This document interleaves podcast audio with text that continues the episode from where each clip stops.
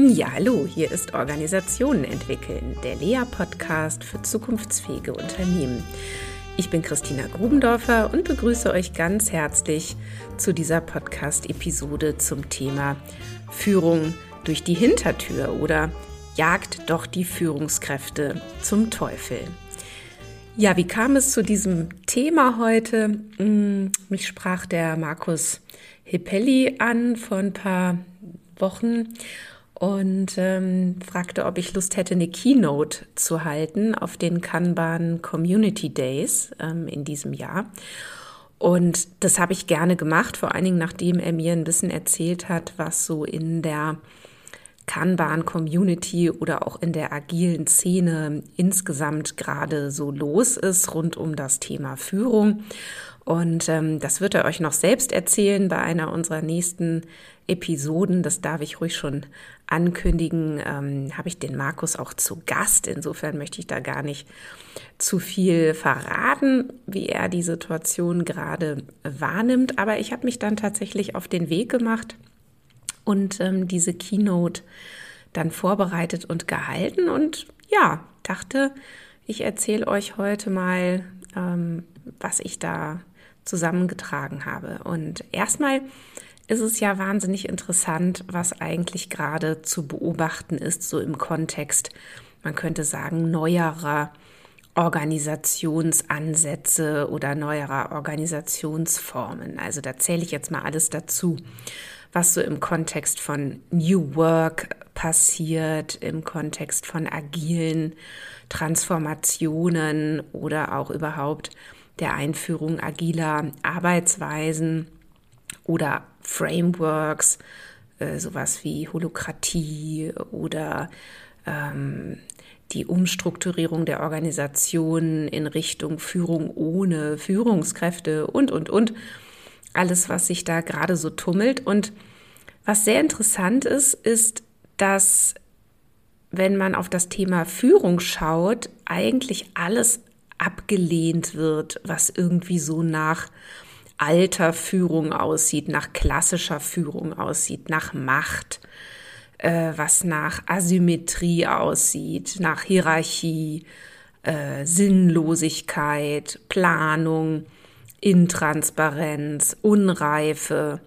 Man könnte auch sagen, alles, was nicht agil ist, wird abgelehnt und wird auch abgewertet. Und das äh, finde ich natürlich hochspannend, denn ähm, damit ist natürlich aus Sicht der agilen Szene, sorry, wenn ich das jetzt mal so über einen Kamm schere, gleich auch geklärt, wer denn immer so Schuld hat, ähm, wenn etwas nicht funktioniert. Doch das hat natürlich einen Preis und unter Umständen auch einen hohen Preis, denn es kommt dadurch auch zu so Abschottungseffekten. Die kennen wir auch zum Beispiel von Sekten. Ne? Das heißt, wenn eine Gemeinschaft die Kontakte ihrer Mitglieder zu Nichtmitgliedern auf ein Minimum reduziert, indem man eben auch sagt, ähm, die sind irgendwie ähm, nicht modern, die sind nicht up-to-date, die haben es nicht verstanden, die haben nicht das richtige Mindset, äh, dann kann sowas passieren. Und ähm, dann ich meine, bei Sekten ist natürlich noch mal krasser. Da wird dann die Gruppe und das soziale Umfeld eines Mitglieds unter Umständen deckungsgleich. Und äh, man verzichtet aber eben auch auf gruppenfremde Lehren. Gruppenfremde Literatur ist dann auch problematisch. Und naja, so ein bisschen erinnert es dann schon daran, was hier gerade passiert. Aber, um mit unserem lieben Fritz B. Simon zu sprechen, Leben und Ambivalenzfreiheit sind nicht miteinander zu vereinbaren. Man könnte auch sagen, Normativität tötet die Organisation. Ne? Und normativ ist das ja in jedem Fall. Wenn ich sage, das muss so gemacht werden, ne? also zum Beispiel nach einer agilen Vorgehensweise, oder es ist schlecht. Ja? Und wenn das dann auch gleich damit verbunden wird, noch äh, vorherzusagen, dass die Organisation in Zukunft nicht mehr erfolgreich sein wird, wenn sie denn nicht agil arbeitet, dann ist das schon ganz schön krass. Und da sind wir ja natürlich beim Thema Paradoxie gelandet, ne? dem Missing Piece ähm, in diesem ganzen Thema. Paradoxie oder man könnte auch sagen Ambiguität, Ambivalenz, oder von mir aus Ambidextrie. Ne? Denn es gibt sie ja gar nicht, die richtige Organisation. Und das muss man sich ja auch nochmal klar machen. Egal, was man macht in einer Organisation, man handelt sich auch immer wieder irgendwas anderes damit ein. Ne? Also man muss natürlich abwägen. Ähm, deswegen die zentrale Frage muss immer sein, bauen wir die Hierarchien ab? Ja, können wir machen, aber welche unter Umständen neuen Probleme handeln wir uns dann damit eigentlich ein? Und an der Stelle möchte ich sehr gerne auch ähm, auf das Buch New Organizing hinweisen, das meine lieben Kollegen von Simon Weber and Friends zusammen äh, also herausgegeben haben und das geschrieben wurde von vielen, vielen ähm, Menschen, die in der Simon Weber Friends Community sich als Forscher und Forscherinnen betätigt haben. Ähm, ja, das Buch New Organizing ist äh, kürzlich erschienen von äh, Groth, Kretschi und Günther herausgegeben. Und ja, wenn ihr da mal reinlest, ähm, dann findet ihr zum Beispiel auch, wie Paradoxien denn so gängigerweise bearbeitet werden. Ähm, und was hier auch zu beobachten ist im Kontext neuerer Organisationsformen. Und eine Möglichkeit, Paradoxien zu bearbeiten, ist zum Beispiel auf die Eindeutigkeit zu gehen. Ne? Also das, was ich eben beschrieben habe, nämlich zu sagen, die andere Seite gibt's nicht oder die andere Seite ist schlecht. Und Agilität ist die Lösung überhaupt. Eine zweite Möglichkeit ist auch die Negation. Ne? Das heißt, man, man negiert, dass es eine Paradoxie gibt, man negiert, dass es womöglich noch eine andere Seite gibt und erklärt sich, dass das vielleicht noch nicht so richtig funktioniert über zum Beispiel das mangelnde Mindset der Leute. Das hört man jetzt ja auch immer wieder. Die haben das agile Mindset noch nicht oder die sind noch nicht reif genug. Die haben da noch mit sich und ihren persönlichen, ähm, ja, Unklarheiten zu kämpfen und deswegen müssen wir jetzt ähm, diese Leute weiterentwickeln. Eine dritte Form ist die Spaltung. Ja, das sind dann so Insellösungen, zu sagen, also ein Teil oder ein kleiner Teil oder in einem Bereich unserer Organisation ähm, funktioniert Agilität sehr gut. So und in dem anderen Bereich funktioniert es dann eben gar nicht oder die Organisation funktioniert dort eben anders. Das vierte wäre die Oszillation, also das Hin- und Herwechseln zwischen alt und neu. Ne? Und das wären dann eben so das, was auch jetzt gerade viel passiert, so als unsicher erscheinende Führungskräfte, die dann gar nicht so richtig wissen, ähm, wie soll ich mich jetzt eigentlich verhalten? Also vor allen Dingen zum Beispiel an der Schnittstelle zu einer agil arbeitenden Organisationseinheit und ähm, einem vielleicht noch klassisch hierarchisch arbeitenden Bereich. Und eine fünfte Form wäre die Scheinheiligkeit, also Agilität ähm, als Fassade. Wer das nachlesen möchte, Seite 331 folgende in diesem schönen Buch Schaut mal rein. Was man sagen kann als ähm, eine starke erste These, ähm, Führung wird in vielen neueren Organisationsansätzen nicht angemessen erfasst. Ne, das heißt, ähm, Führung wird verteufelt. Das Paradoxon daran ist aber, dadurch, dass sie verteufelt wird, wird sie auch gleichermaßen erzeugt, ähm, wird Macht ausgeblendet, bricht sie sich Bahn äh, Dezentralisierung führt zu Zentralisierung und, und, und. Aber ähm, auf den Seitenast möchte ich jetzt gar nicht ähm, gehen. Es gibt oft sehr unterkomplexe Vorstellungen von Führung. Wenn man dann nämlich fragt, ähm, na, was, woran denkt ihr denn, wenn ihr an Führung denkt? Was ist denn das überhaupt für euch?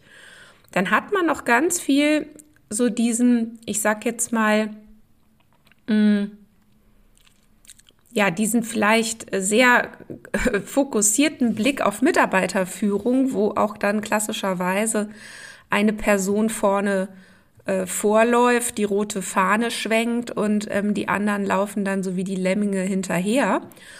Und wenn man natürlich so ein Bild von Führung hat, na klar, dann ähm, kann das natürlich auch schnell zur Verteufelung führen oder ne, zu sagen, ähm, das ist doch schlecht so. Aber Landschaft und Landkarte passen häufig gar nicht so richtig zusammen. Also das, was als Führung verstanden wird Und das, was dann aber eigentlich als Führung passiert in der Organisation, sind bei weitem gar nicht deckungsgleich.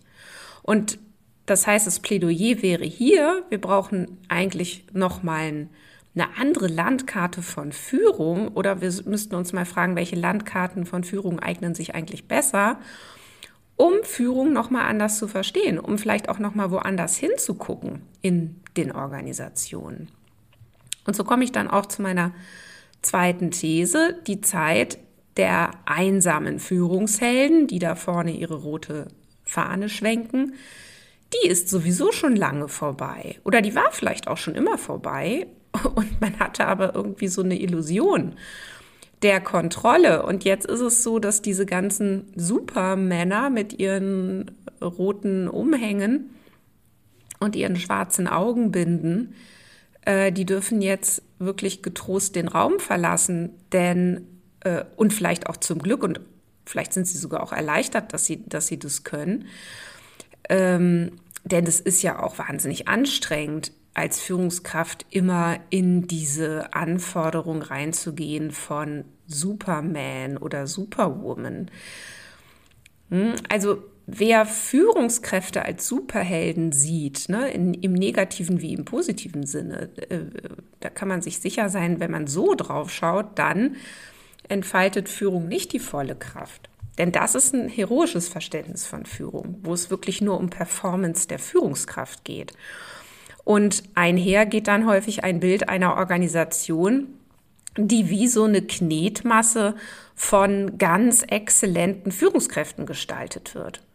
Und wenn dann mal was nicht so läuft, dann ähm, wird dann auch gleich die Schuld zugeschrieben, ne? auch den Führungskräften natürlich. Also so, ja, da gibt's ja Defizite in der Führung oder da wurde der Bock zum Gärtner gemacht oder der Fahrer zum Teamleader und so weiter. Und ähm, das kann ja nicht klappen.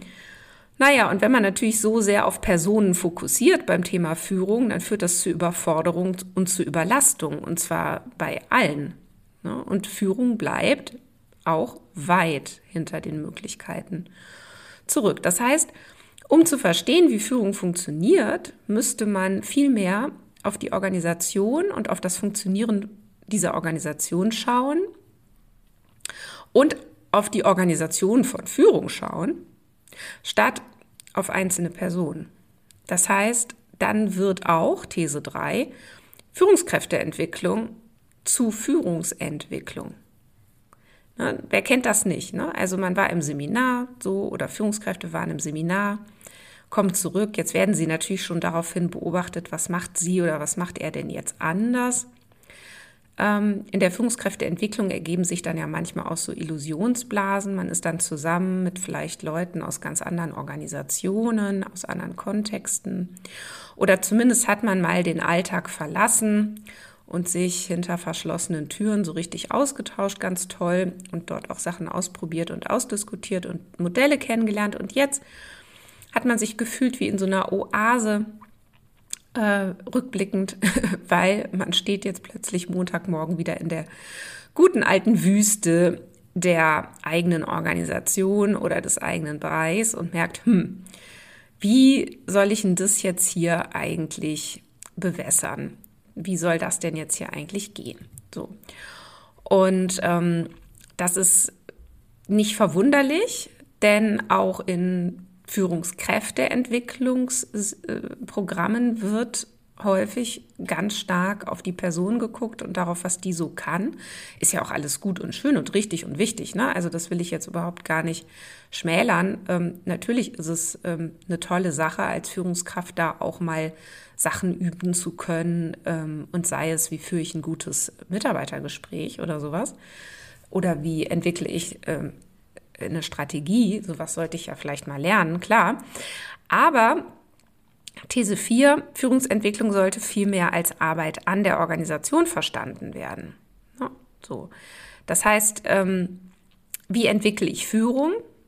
Nicht indem ich an den Führungskräften arbeite, also nicht nur an den Führungskräften arbeite, sondern sehr viel stärker, indem ich an der Organisation arbeite. So entwickle ich nämlich auch Führung. Also das ist wirklich nochmal ein ganz anderer Blickwinkel. Ne? Das heißt, statt nur auf die einzelnen Führungskräfte zu schauen, muss sich der Blick hier auf die Prozesse richten, auf die Regeln richten, auf die Strukturen richten, also auf all das richten, das führend wirkt. Und es wirkt ja so viel mehr führend in einer Organisation als jetzt meine direkte Vorgesetzte oder mein Chef. Ne? Sondern ähm, woher wissen denn Leute den ganzen Tag, was sie zu tun und zu lassen haben? Doch nicht, weil die Führungskraft gegebenenfalls daneben steht und sagt, so dies jetzt so rauf, runter, links, rechts, sondern ähm, das ist doch durch ganz viele andere Dinge in der Organisation geregelt, äh, durch die ganzen Meeting-Routinen, die es gibt, durch die ganzen Management- ähm, äh, Handbücher, die ich unter Umständen befolgen muss, ne? durch irgendwelche Skripte, die ich einhalten muss, durch eben Prozesse, an die ich mich halten muss und wenn ich mich nicht dran halte, dann muss ich mich rechtfertigen, warum ich mich nicht dran gehalten habe. Unter Umständen ging es schief, dann habe ich ein Problem. Ne? Wenn ich den Prozess eingehalten habe, kann ich mich immer rechtfertigen und sagen, wieso, ich habe das doch genauso gemacht. Ne? Ähm, also vieles wirkt in Organisationen führend, also im Sinne von, ähm, das beantwortet mir meine Frage nach Prioritäten, Ne? Oder wie soll ich mich denn entscheiden? Entscheide ich mich jetzt so oder so? Und das sind bei weitem nicht nur die Führungskräfte, die da führend wirken. So. Und ein Anspruch an Führung, wenn man, wenn man jetzt Führung so versteht, nämlich als Arbeit an der Organisation, und wenn man dann natürlich doch nochmal guckt, wer macht es denn dann? Und das müssen ja nicht unbedingt Führungskräfte sein, ne, die dann führen, These 5 muss Führung aber vor allen Dingen schaffen, produktive Unruhe zu erzeugen. Ne, wieso? Weil Organisationen dazu neigen, sich sehr zu, zu, äh, zu verfestigen in so einem eigenen Bild von sich selbst und auch in so einer Illusionsblase sich häufig gerne dann aufhalten, ohne es zu merken. Weshalb es wahnsinnig wichtig ist, der Organisation Soll-Ist-Differenzen zur Verfügung zu stellen. Ne? Also immer wieder sich auch irritieren zu lassen durch alle möglichen relevanten Umwelten, durch die Kunden, durch Bewerber.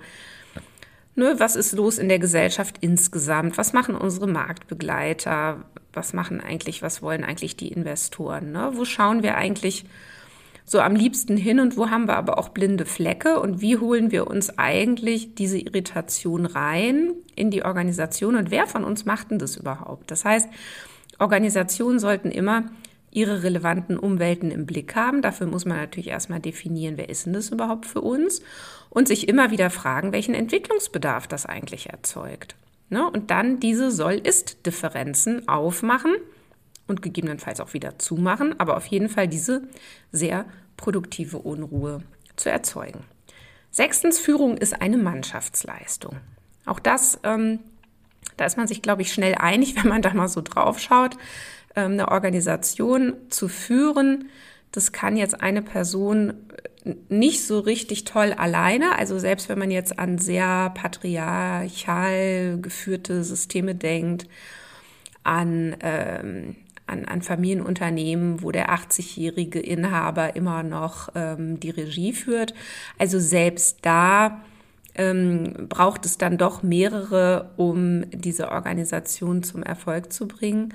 Und es geht eben wirklich darum, auch diesen Fokus, also diesen Blick auf Führung, auch hier wieder wegzunehmen von dieser reinen Führungskraft-Mitarbeiter-Beziehung hin zum Seitenblick auf die Peers, also auf die Führungskollegen, ne, mit denen ich gemeinsam an dieser Organisation arbeite, gemeinsam an der Zukunft arbeite, gemeinsam diese Soll-Ist-Differenzen aufmache, gemeinsam wir uns immer wieder fragen, wie kommen wir eigentlich mal für einen Moment raus aus der operativen Hektik äh, und aus diesem Alltag und wie schaffen wir es eben auch rüber zu pendeln auf die andere Seite und ähm, am System zu arbeiten. Ja, das heißt, es braucht eine ganze Führungsmannschaft, die immer wieder auf die Organisation schaut, die auf das Spiel schaut, das die Organisation spielt, auf die Spielregeln schaut.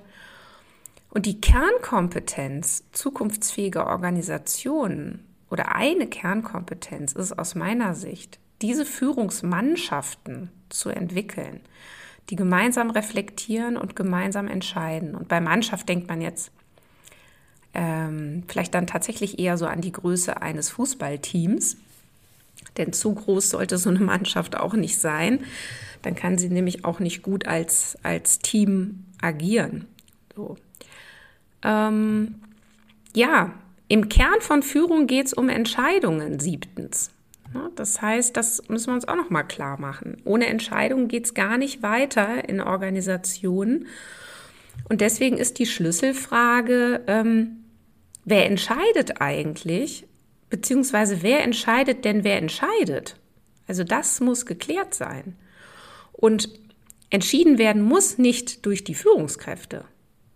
Aber das ist ähm, ganz spannend. Hier beißt sich auch die Katze wieder in den Schwanz. Also nehmen wir jetzt mal tatsächlich so Modelle wie Holokratie. Ne? Und dann gibt es ja manchmal so Mythen, die dann sagen, ja, in dem Moment, wo wir Holokratie einführen, sind wir nur noch diesem Framework verpflichtet und keine Geschäftsführung kann dann sagen, nee, wir machen das jetzt anders und das stimmt natürlich überhaupt nicht. Hier kommen wir natürlich auch ähm, in die Quere mit unter Umständen gesellschaftsrechtlichen Fragen, überhaupt mit, mit rechtlichen Fragen. Und natürlich kann eine Geschäftsführung dann auch sagen, nö, das schaffen wir jetzt übrigens auch wieder ab und ab morgen gilt das Modell jetzt nicht mehr. So. Und deswegen ist es hochrelevant, sich immer wieder zu fragen, wie entscheiden wir hier eigentlich? Ne?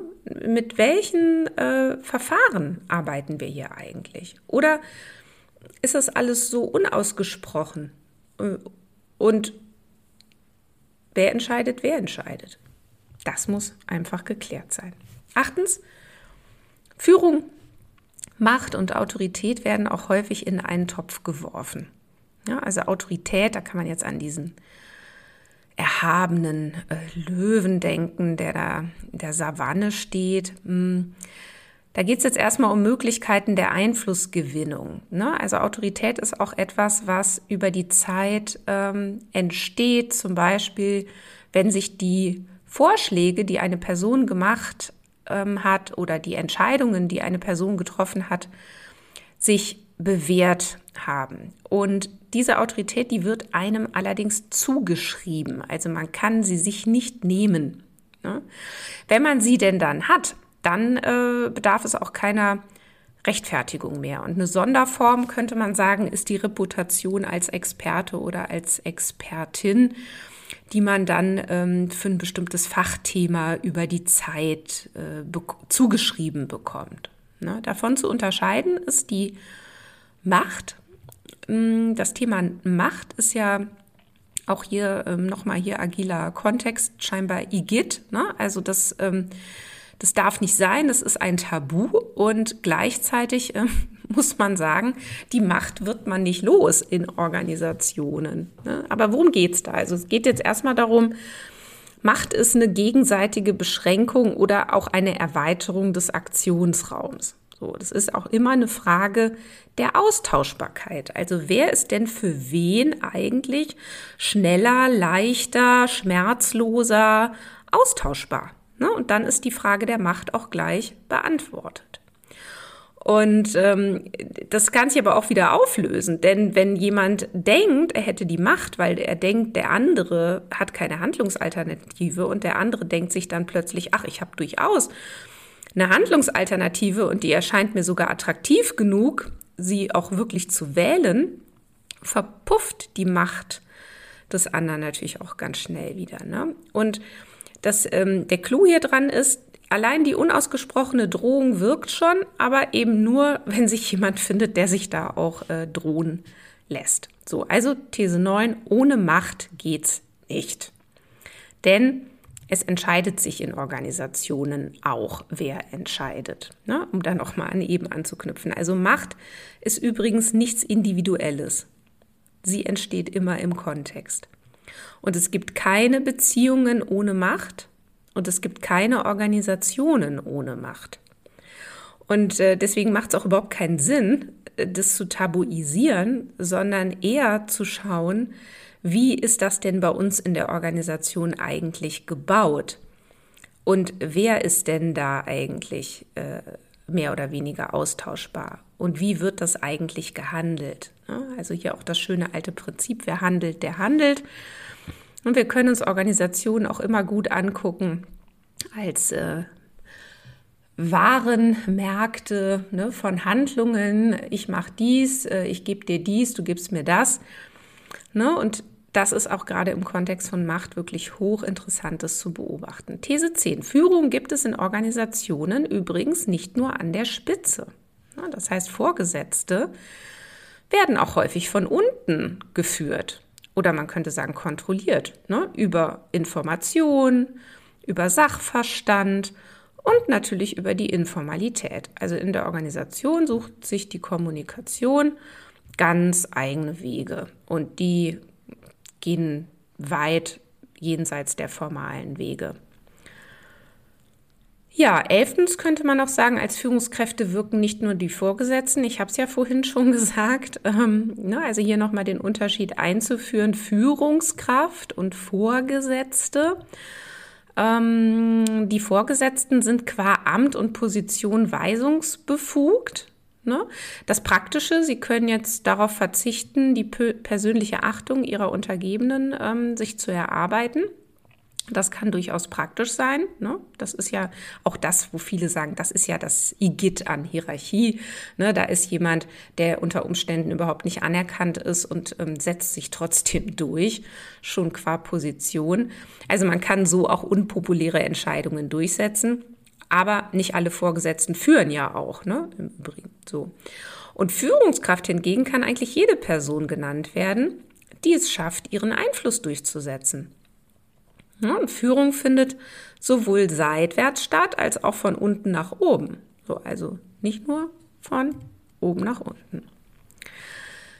Ja, These 12, Hierarchieabbau führt zu kaschierten Hierarchien. Ja, also auch Hierarchien wird man nicht los. Also Hierarchien haben ja wirklich einen wahnsinnig schlechten Ruf mittlerweile in vielen Kontexten. Aber was handelt man sich eigentlich ein durch Hierarchieabbau? Ähm, erstmal, was machen denn Hierarchien? Hierarchien stellen Führung jetzt erstmal zeitlich auf Dauer. Ne? Das heißt, sie generalisieren Führung über bestimmte Personen und sie versachlichen Verantwortung. Und damit werden Machtkämpfe verhindert und es können, wie eben schon gesagt, in kurzer Zeit auch unliebsame Entscheidungen durchgesetzt werden. Die Nachteile der Hierarchie sind auch bekannt. Ne, zu Recht wird es kritisiert, Kreativitätsverlust, Schwierigkeit dabei, ähm, Innovationen zu entwickeln, äh, Motivationsprobleme der Leute, ähm, gefilterte Informationen und, und, und, und, und. Aber durch den Abbau von Hierarchien ist mit drei Effekten zu rechnen und hier möchte ich gerne auf den lieben Kollegen Stefan Kühl auch verweisen, der dazu ganz viele interessante Dinge ähm, geschrieben und gesagt hat. Ähm, könnt ihr mal nachschauen. Und zum Beispiel die Zentralisierung von Entscheidungsprozessen, die dann äh, passiert. Ne? Ganz paradoxerweise. Oder eben auch die Zunahme von Machtkämpfen. Denn es ist jetzt nämlich nicht mehr äh, geklärt, wer denn da jetzt entscheiden darf. So. Oder es ist auch nicht mehr geklärt, wie entschieden wird wenn die Hierarchie weg ist. So, welchen Weg gehen wir denn jetzt eigentlich? Wie kommen wir denn überhaupt zu einer Entscheidung? Und da sind Machtkämpfe an der Tagesordnung. Und natürlich auch eine Art Kontrollverlust, wer die Organisation nach außen repräsentiert. Das ist ja bei Hierarchie dann auch ganz praktisch, dass es eben auch bestimmte Rollen gibt, die sagen, ah, okay, das ist hier unser Management Board oder oder. Und ähm, das sind eben auch die Köpfe, die dann äh, uns nach außen offiziell repräsentieren. Tja, und jetzt, was machen wir jetzt mit all dem? Was wäre ein Umgang damit? Und hier möchte ich nochmal auch auf das Buch New Organizing äh, verweisen, was ich vorhin schon zitiert habe. Ähm, da kann man das auch nochmal wunderbar nachlesen. Beobachtung zweiter Ordnung einführen. Ne? Also zum Beispiel Paradoxien balancieren. Es gibt nicht die richtige beste Organisation, sondern es geht immer darum, wie werden eigentlich die Paradoxien bearbeitet, denn sie sind immer irgendwie bearbeitet. Die Frage ist nur, wie produktiv ne, oder wie nützlich. Ähm, zentral für das Thema Führung ist die Überlebensfrage der Organisation. Was auch hilft, ist, feste Orte zur Reflexion der Organisation zu etablieren und dass man auch den Funktionsblick einnimmt, ähm, nämlich nochmal in Bezug auf die Agilität, sich auch zu fragen, für welche unserer organisationalen Probleme ist denn Agilität eine Lösung und für welche eben unter Umständen auch nicht. Und was eben auch ganz stark beobachtet werden kann, ist, ähm, dass hier unbedingt die Teamlogik wieder angekoppelt werden muss an die Organisationslogik, denn es bringt ja gar nichts, als Team super toll agil zu arbeiten. Was heißt, bringt nichts, ist auch nicht richtig, also bringt schon was, aber es muss ja eben auch genau beobachtet werden, wie ist denn hier die Schnittstelle an die anderen unter Umständen nicht agil arbeitenden Bereiche und welche Orte der Bearbeitung der dort entstehenden Spannungen oder Konflikte gibt es eigentlich, statt das dann den einzelnen Personen zu überlassen, denn die sitzen dann unter Umständen bei mir im Coaching und sind fix und fertig und wissen gar nicht mehr, wie sie das eigentlich noch ausbalancieren sollen. Und dann kommen dann so Themen wie, ja, jetzt ähm, äh, ist wieder die Budgetplanung. Wie soll ich das denn jetzt hier meinem Team wieder sagen, dass ich da die Zahlen liefern soll? So arbeiten wir doch nicht. Wir machen doch jetzt gar nicht so, so weit so ein Forecast. Ähm, wir, wir kennen einfach nur die Anforderungen, die wir jetzt hier an unser Produkt haben. Die wollen wir jetzt schnellstmöglich und bestmöglich erfüllen. Keine Ahnung, was das kostet. Kriege ich jetzt Ärger mit meinem Team. Wenn ich da aber nicht reporte, ähm, dann kriege ich da wieder Richtung ähm, äh, andere Hierarchieprobleme. Äh, und so zerrissen sind die Leute. Ne? Und es gibt dann wenig wirklich reflektierte Orte in den Organisationen, wo sowas wirklich mal jenseits von Schuldzuweisungen und gegenseitigen Abwertungen besprochen werden kann. Und das äh, wäre, finde ich, Next Level. Ne? Also jetzt wirklich diesen Schritt zu gehen und zu sagen, wir schauen uns die Organisation jetzt nochmal insgesamt an und wir äh, bearbeiten genau diese Spannungen und finden dafür eben Lösungen, die äh, einfach nützlicher sind und die auch eigentlich besser zu unserer Zukunftsfähigkeit passen ähm, als die, die wir so ähm, hier gerade ausprobieren. Ja, das war's für heute zum Thema Führung durch die Hintertür. Ne? Also sie kommt dann doch wieder rein, auch wenn man sie ähm, verteufelt.